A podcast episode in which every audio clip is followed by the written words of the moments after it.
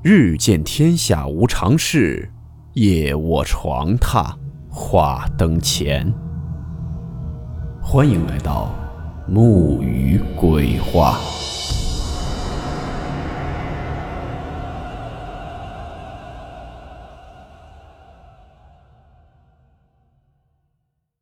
今天这个故事是网上的一位朋友分享的，他很多年前经历的一件恐怖事件。事件名称：电梯。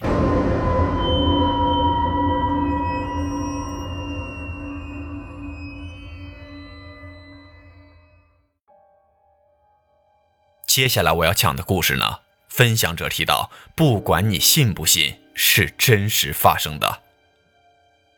从小，由于受到正规教育的缘故，我一直是一个无神论者。直到后来发生的很多事情，让我对这个世界的本质产生了怀疑。我本身是参与科研方面工作的，在一些实验室、研究所做过助手。但是参与的研究项目越多，越让我感受到这个世界上我们所能研究、预测的只是很小一部分。很多科学上的东西，到至今也只是假说、猜想。可能永远也没法得到有效的证明。我们能够用这些规律少许的研究出一些能够改善我们生活的东西，就谢天谢地了。但千万不要说我们能主宰什么。我经历的这个故事是多年以前的时候了，那时候香港回归也没有太久。我跟着一位教授去香港的某大学做交流访问，说的好听点，算是访问学者。香港有很多优秀的大学，其中这所大学是建在靠海边的一座山上，整座校园就是一座山。我平时工作的地方在半山腰，而住的宿舍在山脚下海边。这所大学的校园可以说是非常大，应该比大陆绝大多数的大学都要大。从山脚下一眼望过去，只能望见凸出来的几幢高楼。楼与楼之间由山间小路连着，但这些路都被绿绿的树丛遮掩住了，给人迷宫一样的感觉。有几条可以开车的主路盘山而建，都是弯弯曲曲的。地图上标出的只有主路，但如果平时都走大道的话，要浪费很多时间。那时候我还要年轻一些，精力旺盛，没花三四天的功夫就把山间穿行的小路全都走了一遍，用张纸画了出来。并亲自试验了从宿舍到不同的建筑物怎么走最方便快捷。由于一直住在平原地区，对这种依山而建的校园没有经验，过了快一个礼拜才发现可以利用教学楼的电梯来上山下山。比如说，一栋靠山而建的楼，从南边记楼进入，哦，香港的一楼称作记楼，坐电梯到七楼，再从北边走出来，就已经是半山腰了。如此一来，可以节约很多时间。开始几天我还比较悠闲，每天工作到下午四五点的样子，可以搭校内小巴和一些学生一起回宿舍。后来随着研究项目进程的深入，每天都要工作到很晚，双休日也不休息了。有一天下午大概六点多钟，教授安排了一些工作以后就先回去了，留我一个人按计划处理一些事情善后。结果，由于我个人的失误，一直做到大概晚上快十二点才做完。那时候，整栋楼可能就我一个人了，也没其他灯光了。我想着快点回去睡觉，就决定穿小路翻过山头，然后去搭 M 楼的电梯下山。我从七楼北门走进 M 楼，按了下楼键。不一会儿，四号电梯的门就打开了，我走进了电梯。可不知道为什么，感觉周围有点冷。电梯到二楼的时候，剧烈震动了一下，门就开了。但是楼道里黑洞洞的，也没有人，灯都没有开。我随手按上了关门键，电梯门合上一半以后，好像夹到什么东西一样，又打开了。我又按了几遍关门键，电梯门始终关不上。当时我就有点慌了，以为电梯坏了。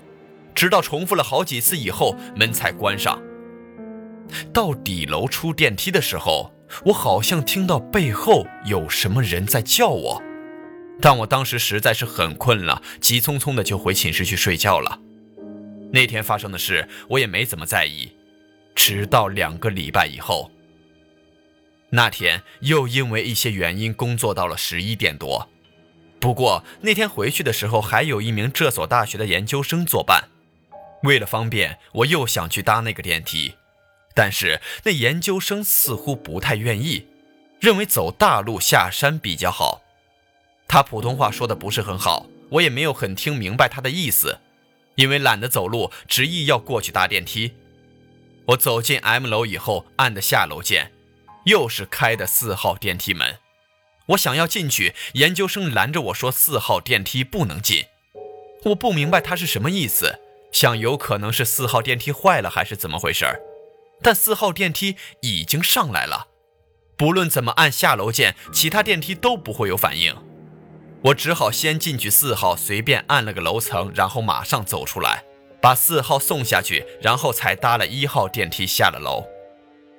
走出 M 楼以后，研究生告诉我，这栋楼的四号电梯是有点诡异的，以后一般情况千万不要乘坐，尤其是晚上天黑了以后到凌晨这段时间，无论如何也不要乘坐。我想问他为什么，就把那天经历的电梯在二楼停下来的事讲给了他听，结果他听了以后目瞪口呆的，好像看到了什么恐怖的东西一样。我看着他的表情，也起了一身的鸡皮疙瘩。问他，他怎么也不肯说原因，只是不停地叮嘱我以后千万要注意，千万不要坐四号了。他的反应激起了我的好奇心。我那时候也是年轻了点，心气比较盛，胆子也比较大。第二天特意就趁午休的时候去了趟 M 楼，专门坐四号电梯，想趁白天看清楚这电梯究竟哪里有问题。结果里里外外我检查了一遍，又上上下下坐了几趟，觉得也就是普通的电梯。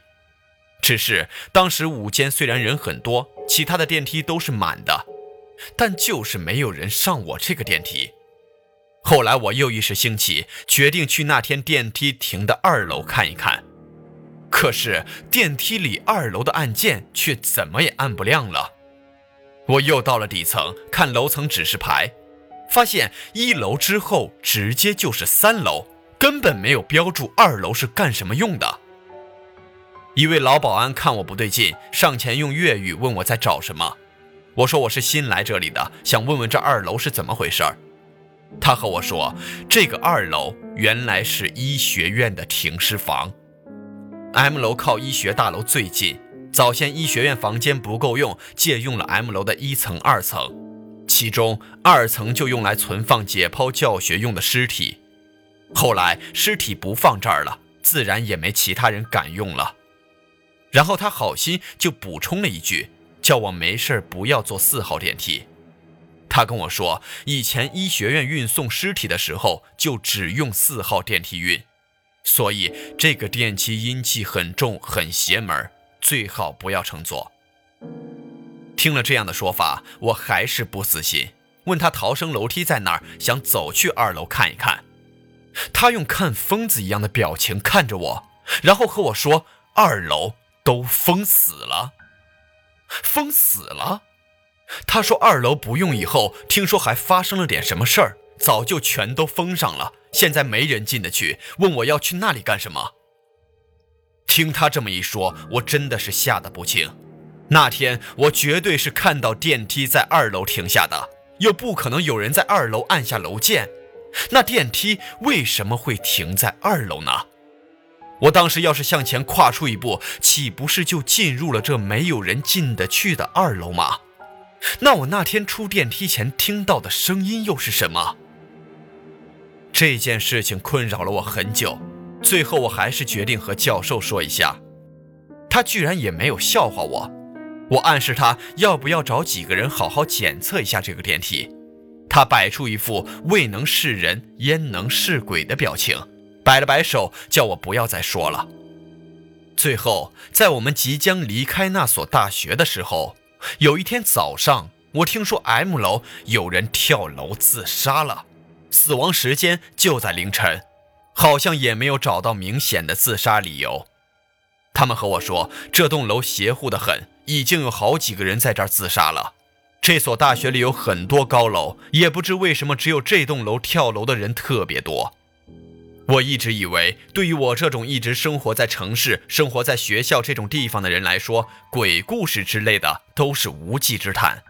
看那以后，我真的不敢对这些事情随便发表意见了。对未知的东西，还是要敬畏一些的。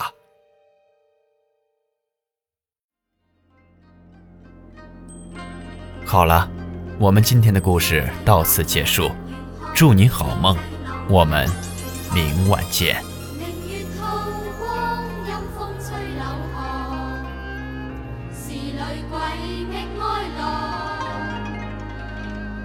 谁人愿爱凄厉鬼身？